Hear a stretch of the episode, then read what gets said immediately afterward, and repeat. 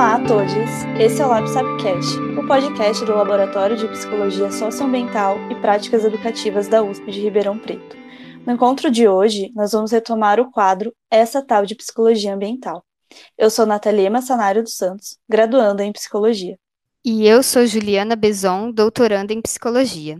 E para retomarmos o debate sobre, afinal, o que é essa tal de psicologia ambiental, estamos aqui com a professora doutora Ana Paula Soares da Silva, ninguém mais, ninguém menos do que a coordenadora do LAPSAP. Além de coordenar o LAPSAP, a professora Ana Paula é livre docente da Universidade de São Paulo e atua no curso de Psicologia e no programa de pós-graduação em Psicologia da Faculdade de Filosofia, Ciências e Letras de Ribeirão Preto. Possui mestrado e doutorado em psicologia pela Universidade de São Paulo, realizou estágio doutoral na Holanda e é pós-doutora pelo Instituto de Psicologia da Universidade de São Paulo. Foi membro da diretoria da Associação Brasileira de Psicologia do Desenvolvimento entre os anos de 2010 a 2012. É membro do GT Psicologia Ambiental da Associação Nacional de Pesquisa e Pós-Graduação em Psicologia, ANPEP, e também compõe a gestão de 2020 a 2022 do Conselho Federal de Psicologia. Seja bem-vinda, Ana. Olá, eu que agradeço a oportunidade de estar aqui com vocês hoje, né, conversando um pouquinho é, nesse nosso LapSapcast. Oi, Ana, seja muito bem-vinda. A ideia desse nosso encontro aqui hoje é apresentar um pouquinho sobre as raízes da psicologia ambiental. Afinal, de onde surgiu essa área de conhecimento e de atuação?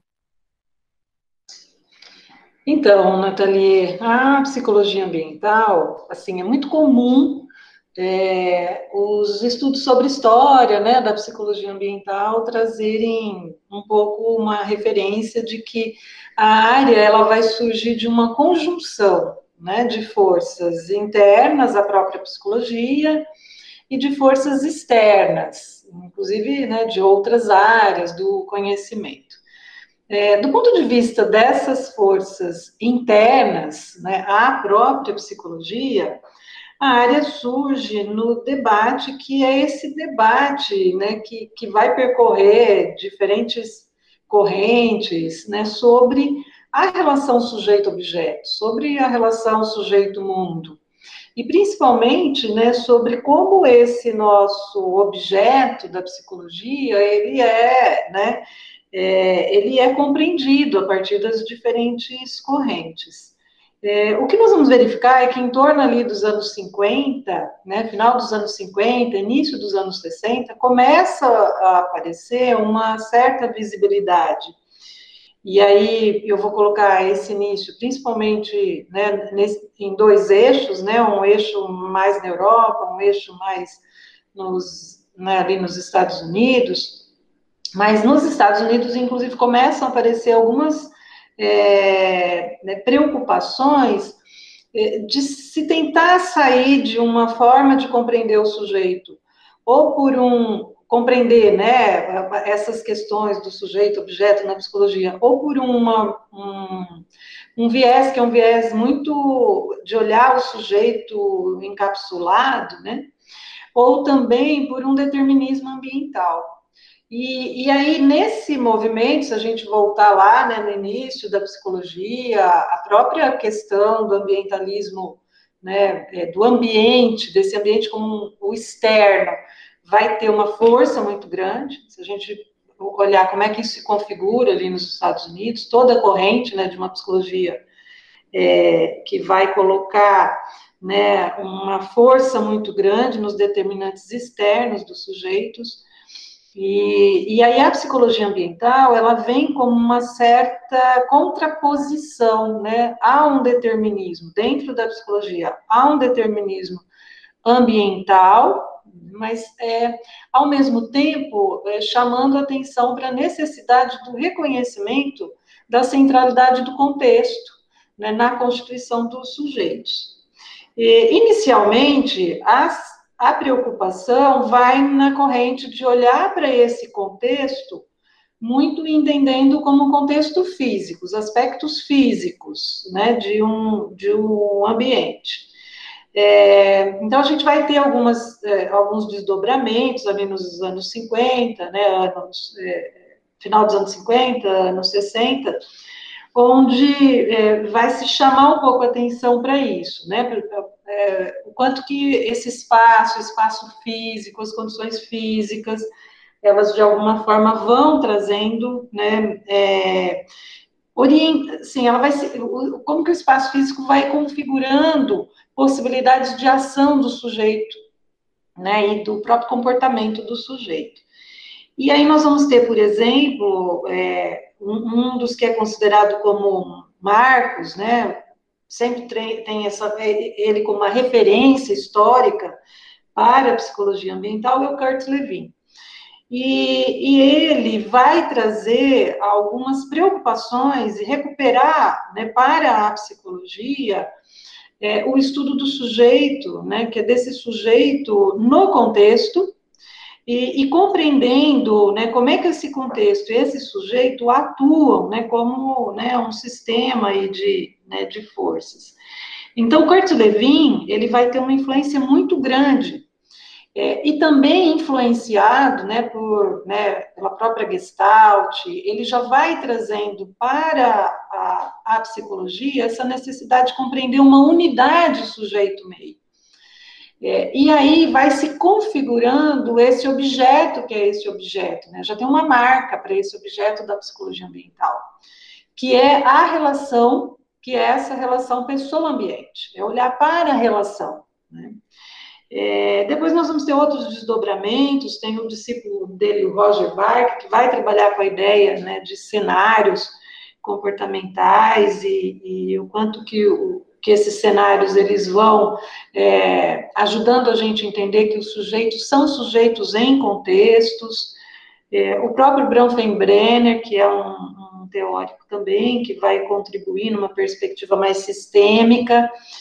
É, então, a gente vai configurando né, esse, essa preocupação de olhar para a relação, né? Essa relação sujeito-ambiente.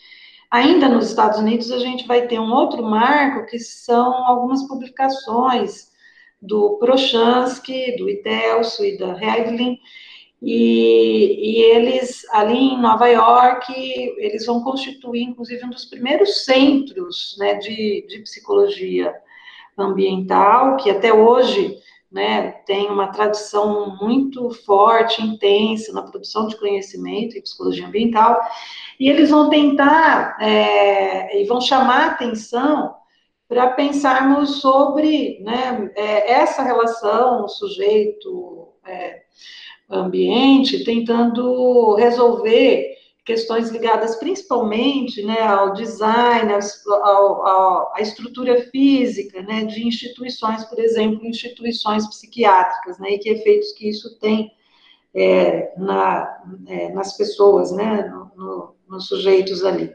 Então, a gente vai configurando esse, esse campo, né, rapidamente, né, é, trazendo aí algumas dessas referências.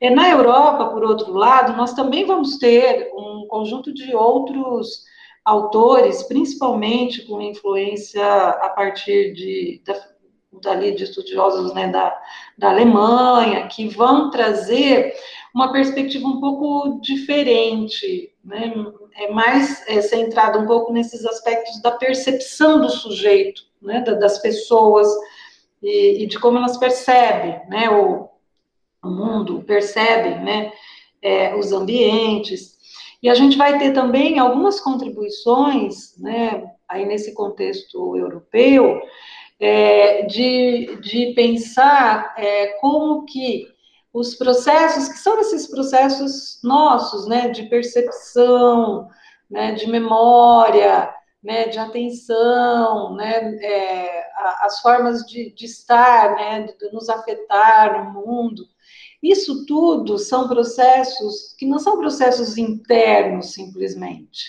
Eles são processos que são né, afetados, né, eles são. Tem um, um, um psicólogo social, ambiental, né, o Omar, aqui do. que, que, que faleceu né, o ano passado, e ele tem um texto muito bonito onde ele vai trazendo, né, que, que nós não é uma percepção, é sempre uma percepção de, né? Não é a memória, é sempre uma memória de. É, não é um pensamento, é sempre um pensamento de, né? E o que, que é esse de, né? é, é, é essa unidade que vai marcar também do ponto de vista, né, quando a gente pensa é, não só do, da, da, ação do sujeito, do comportamento, mas quanto que nessa ação do sujeito no mundo, esse sujeito, né, esses processos são processos marcados né, pela relação com o espaço. É, então, a gente vai constituindo um, um campo que é um campo é, de pensar, né, e um convite para a psicologia é, de trazer uma certa radicalidade na, no estudo dessa relação né, sujeito-ambiente. E aí o que interessa é essa unidade, né, essa unidade sujeito, né, é, pessoa-ambiente. É, a psicologia ambiental ela vai então configurando como uma área que tem uma preocupação é, holística, né, que tem o que a gente chama de uma perspectiva molar, né, ela não está interessada é, só em um ou outro aspecto, ela sempre vai tentar olhar para todos, né, para vários aspectos que estão envolvidos nessa unidade, né, nessa, é, que é essa unidade pessoa é, meio.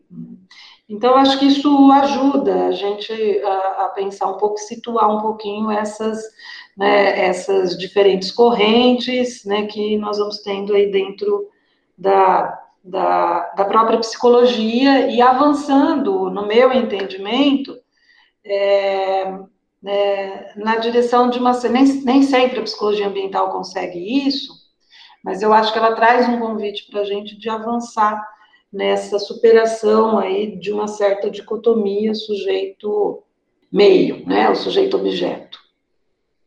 Perfeito, Ana, muito legal. E você comentou sobre as raízes externas. É, o que, quais seriam elas? Isso, e é, isso é muito comum, né, a gente situar também a história da psicologia ambiental, e acho que é bem é, uma, um olhar da própria psicologia ambiental, de não olhar só um elemento, né, mas também situar a psicologia ambiental na relação com o conhecimento e com outras áreas do conhecimento. É, tanto que, por exemplo, os primeiros estudos da psicologia ambiental, como eles estavam muito interessados nesse contexto e contexto físico, é, vão ser chamados um pouco de, de, psicologia da arquitetura ou psicologia arquitetural, porque eles vão ter uma influência muito grande, um diálogo muito grande né, entre com a arquitetura e o planejamento urbano. É, então essa é uma essa é uma das, das é, influências, né, que a gente poderia dizer, externas ao, ao, debate interno da psicologia, mas que vai permear esse, esse debate. E quando a gente pensa, por exemplo, em Surrey, eu trouxe também alguns elementos aqui para vocês, mas, por exemplo, em Surrey, nós vamos ter na década de 70, junto com, enquanto do Prochansky, eles estavam lá construindo, né, começando essa, essa construção nos Estados Unidos, nós vamos ter na Inglaterra o Cantor, né, e, e outros que vão também estar trabalhando na Universidade de Surrey, é, numa perspectiva muito próxima de pensar, por exemplo, né, as questões relativas a planejamento urbano, né? E aí vamos entender que é, a psicologia ambiental ela teve uma influência muito grande na Europa pelo é, com a Segunda Guerra Mundial. E o fim, imaginem vocês, né, o, o, final aí da Segunda Guerra Mundial e, e durante, né, mas principalmente no final, essa necessidade de reerguer, repensar, reconstruir as cidades, cidades completamente, né, é, algumas destruídas, as relações de vizinhança destruídas, esses espaços que são esses espaços né, de memórias, né, a ancoragem de memória do sujeito completamente destruída, isso tudo vai impulsionar ali na Europa uma relação bastante forte entre a psicologia e uh, esse, né, esses movimentos que são os movimentos de planejamento, re, re, né, reordenamento urbano em função é, do que ocorre né, ali. Né? Então, é, essa é uma é muito forte.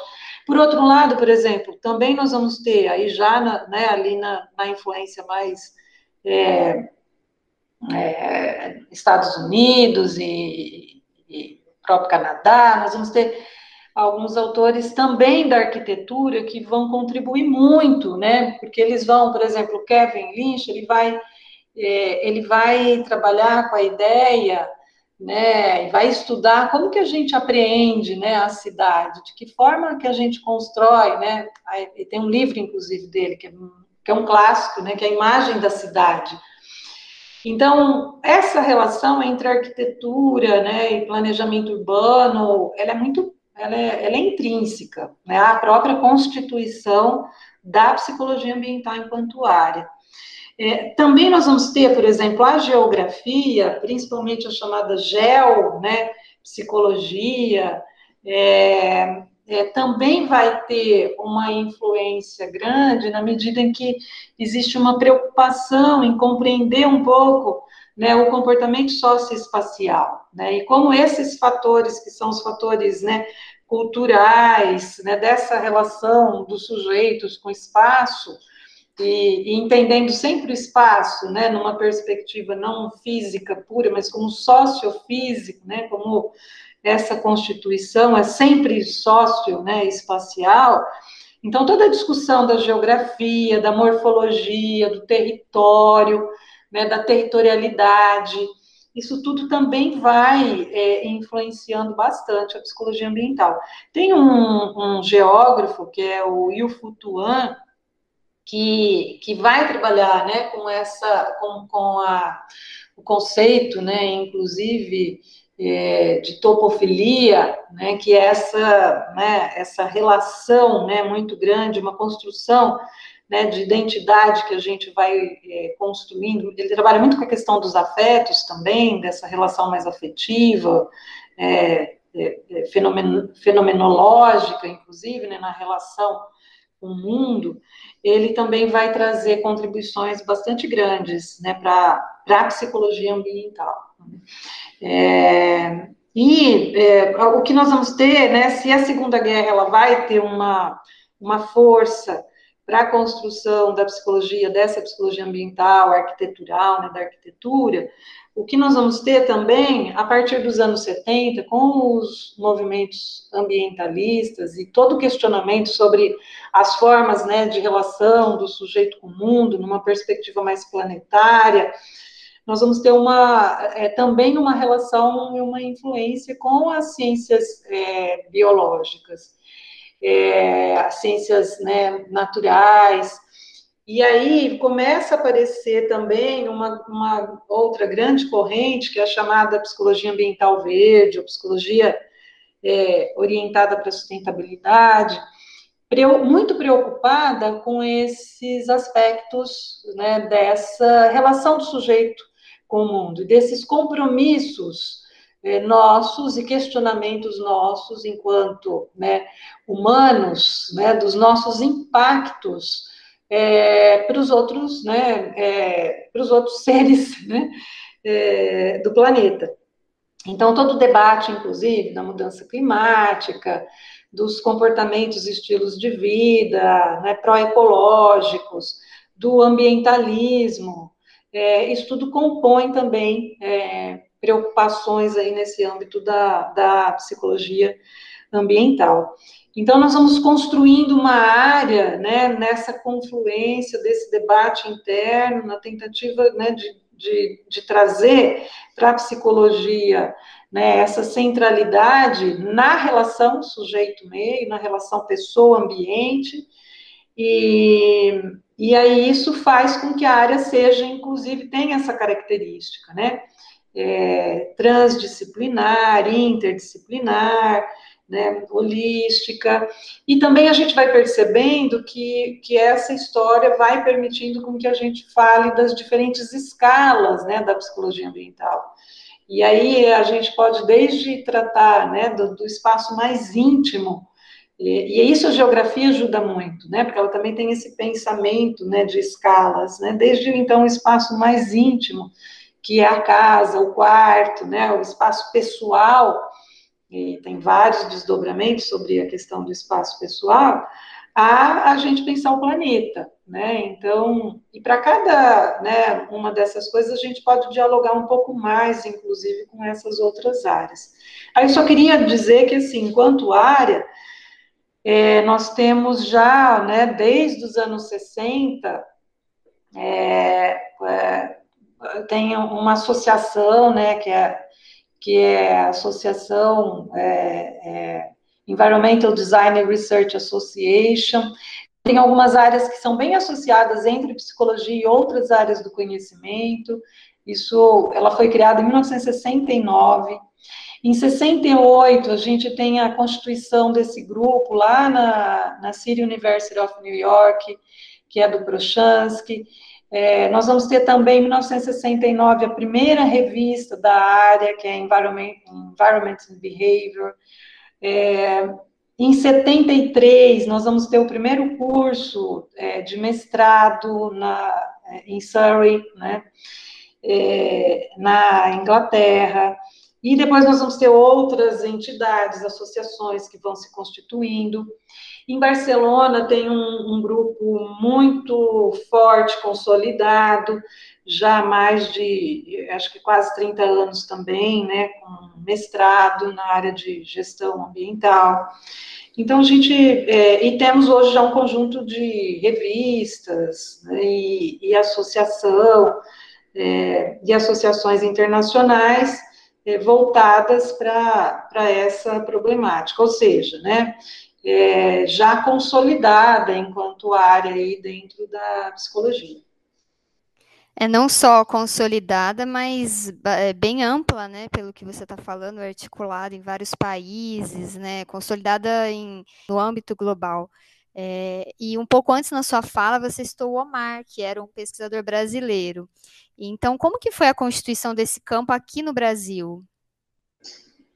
Então, no, no Brasil, é, hoje, inclusive, nós temos muitos grupos de, né, é, vários grupos de psicologia é, ambiental, né, estudando e se, se denominando como psicólogos ambientais, é, socioambientais, às vezes, né, é, o que a gente vai ter é um pouco parecido, né? Um movimento com, com outras áreas, como outras áreas vão se constituindo, com influência e esse diálogo de alguns pesquisadores é, indo é, ou né, fazer doutorado em diálogo com pesquisadores desse eixo norte.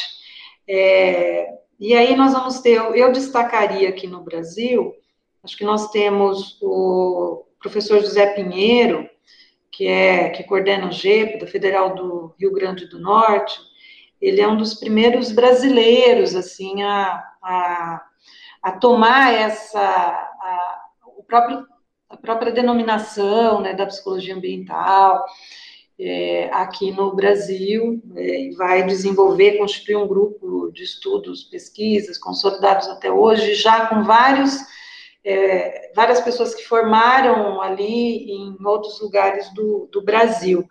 Nós também vamos ter o laboratório do professor Gunther, que é da, da UNB, também com uma influência muito grande na formação né, de, de psicólogos com essa preocupação é, e que vão colocar essa relação, né, pessoa-ambiente, como é, o grande objeto né, da, da, da psicologia. É, o Omar, que você comentou, eh, Juliane, é professor da Federal de Santa Maria e membro também do, do LAPSE, que é um laboratório de psicologia socioambiental e intervenção, que foi fundado pela professora Eda Tassara. A professora Eda Tassara, ela vem, inclusive, de outra área, né, da física, e, e ela constitui uma, uma contribuição muito importante né, no Brasil também, nessa, na psicologia, que ela preferia né, denominar aí de psicologia socioambiental. É, eu queria me lembrar, eu queria trazer aqui também o grupo da professora Ariane Kunig, de Florianópolis, com uma com contribuição também bastante importante, a professora Marinese Gucci, né, ali na, Amazonas, constituindo um grupo. Então, são várias pessoas, né? Nós temos a professora Silvia Cavalcante, em Fortaleza, que também foi né, construindo né, um, um, grupo, a professora Cláudia Pato, já numa outra, numa relação aí com a educação, na UNB. Então, nós temos grupos que foram construindo principalmente nos, a partir dos anos 80, 80, né? E eu queria destacar nisso a professora Mara Inês Campos de Carvalho. A professora Mara, eu tive né, o privilégio de ser aluna da Mara e colega de trabalho e colega de grupo de pesquisa da professora Mara. A Mara, é, desde os anos 80, meados dos anos 80, ela já ministrava uma disciplina, eu fiz, fui aluna dessa disciplina, uma, uma disciplina é, optativa, depois eu me tornei docente nessa disciplina, que é Psicologia Ambiental e Problemas Ambientais. E a Mara contribuiu muito com os estudos, que são os estudos principalmente dos espaços e arranjos espaciais em creche e pré-escola, é, então, com uma contribuição muito grande. Eu, eu, eu diria que, e aí, o que, que a gente tem? Aqui no Brasil, a psicologia ambiental ela vai se constituir muito em torno de um grupo, que é o GT, de Psicologia Ambiental da ANPEP, é, e essas, algumas dessas pessoas que eu comentei e constituíram esse GT, estão né, nesse GT, fomentando esse debate da, da psicologia ambiental no Brasil.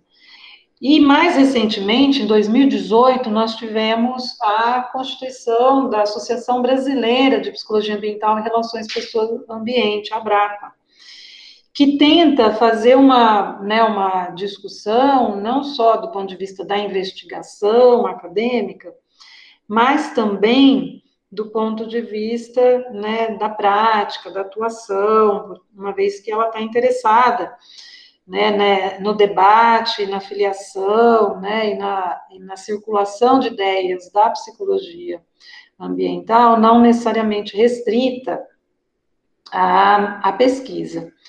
É, eu acho que eu corro um risco de cometer muita injustiça, né, aí no, de, de situar alguns desses é, profissionais, é, pesquisadores, e não mencionar outros, mas é, é, é o risco né, do que me vem agora, né, nesse, nesse momento.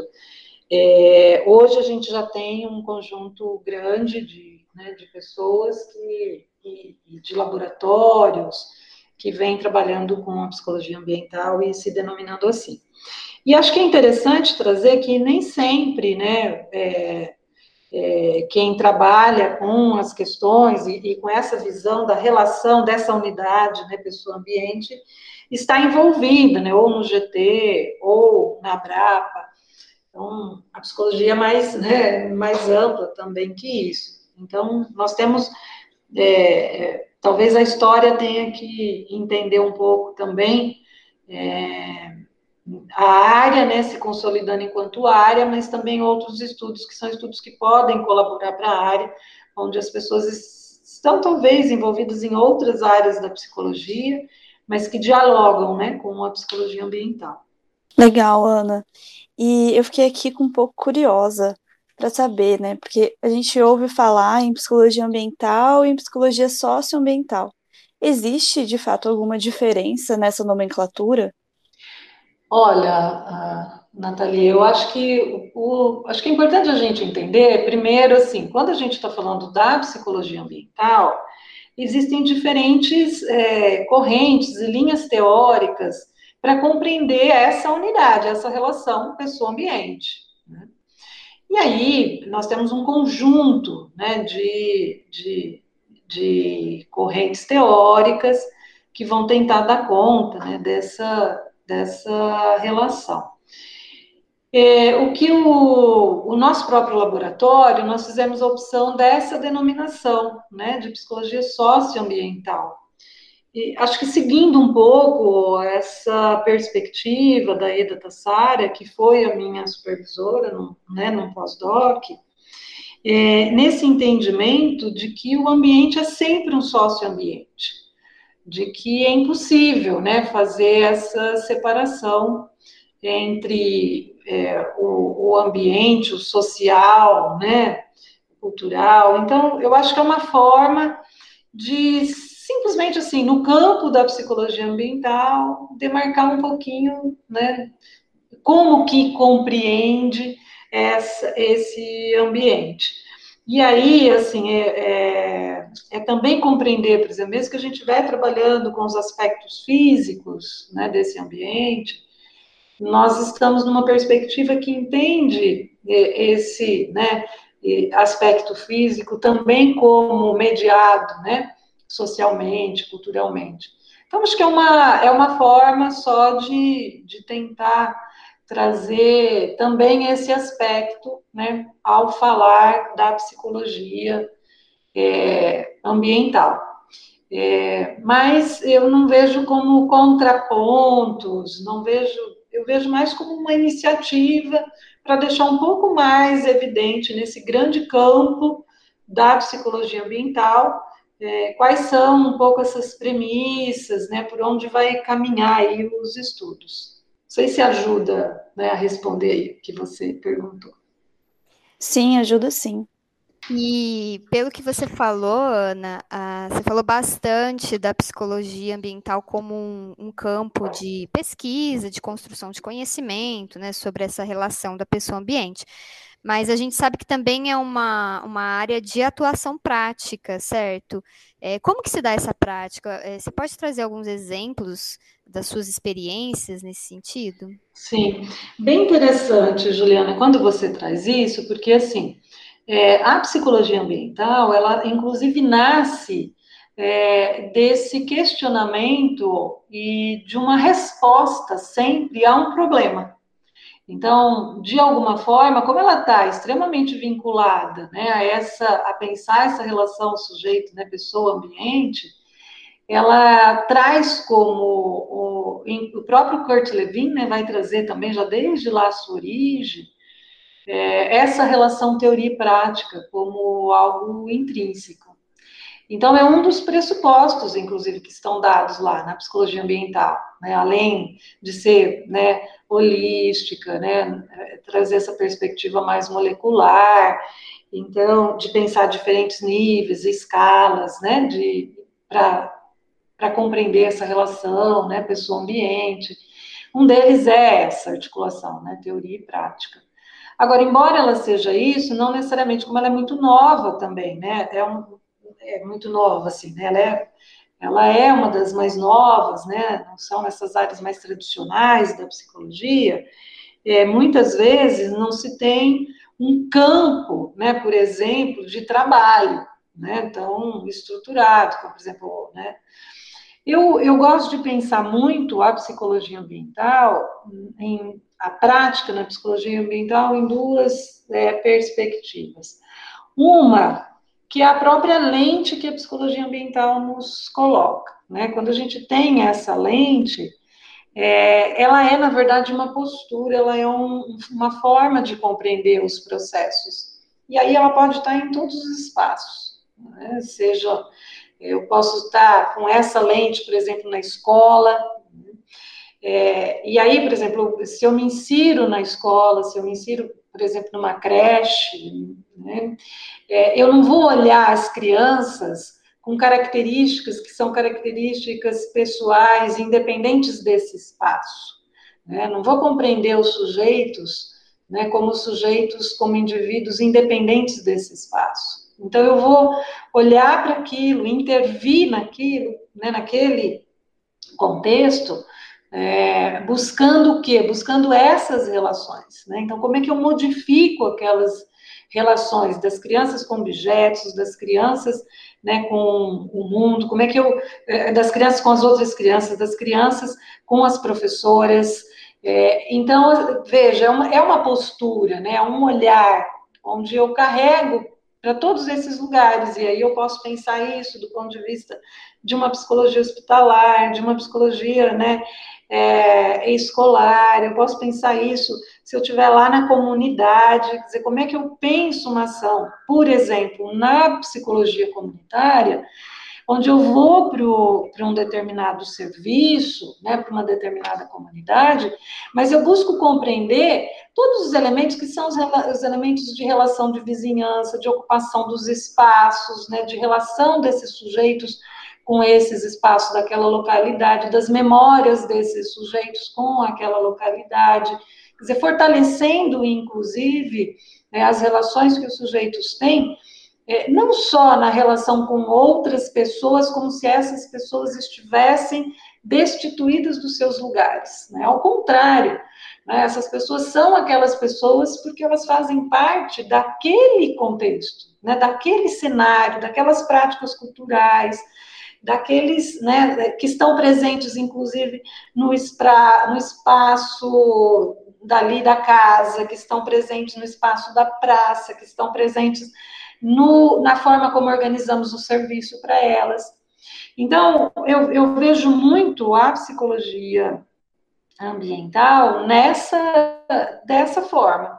E aí, mesmo que eu seja lá contratada como uma psicóloga do, né, é, para atuar na assistência, uma psicóloga para atuar na saúde, uma psicóloga né, para atuar na escola, que são campos, inclusive, de contratação do setor público, né, por exemplo, muito fortes, ou uma psicologia né, na área de organizacional, né, do trabalho, que aí você tem atuação pública, atuação privada. É, em qualquer um desses lugares em que nós estivermos, é possível a gente né, ter práticas que são essas práticas instrumentalizadas pelos conceitos que a psicologia e a pesquisa da, da psicologia ambiental é, nos fornece. Né? Então, eu gosto de pensar muito nesse sentido. E, por exemplo, a própria professora Mara, né, que eu citei aqui, a professora Mara Inês Campos de Carvalho, a Mara, ela é, foi uma pioneira nos estudos sobre o arranjo espacial e como que, ao mexer ali o arranjo no espaço, você permite com que as crianças né, interajam mais. E, e, colaborou muito, esses estudos colaboraram muito para a gente entender a creche não como um espaço né, para criança, né, naquela época, né, era muito visto como um espaço ah, a mãe está trabalhando, a criança está aqui. Hoje nós já avançamos muito nisso, né? Como um espaço educativo, um espaço formativo. E muito do que a gente tem hoje, por exemplo, de orientação para as instituições de educação infantil, quando a gente vai num, né, numa instituição de educação infantil, quando você vai formar professores na educação infantil, a organização, que essas formas de organização, por exemplo, daquele espaço, é, são instrumentos que nós temos, conhecimentos que nós temos, que nós sabemos, né, é, o que, que ao modificar aquilo ali vai promover em termos de desenvolvimento da criança, aprendizado da criança. Então, a gente tem uma potência muito grande, né, em todas as áreas. Mas também existem atuações em ação direta.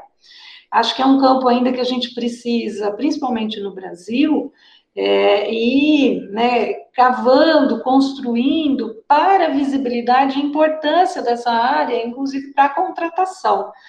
Então, por exemplo, se a gente pensar as agências ambientais, é, todos os trabalhos que as agências ambientais é, fazem, quando a gente pensa a chamada avaliação pós-ocupação, ou mesmo quando a gente vai pensar, a, por exemplo, a construção, eu, dei o, o exemplo das creches, né? É, essas creches, elas são construídas, elas são construídas por projetos que são projetos que passam por arquitetos, engenheiros né, dos municípios. Você tem uma política pública que o Conselho Municipal de Educação discute parâmetros.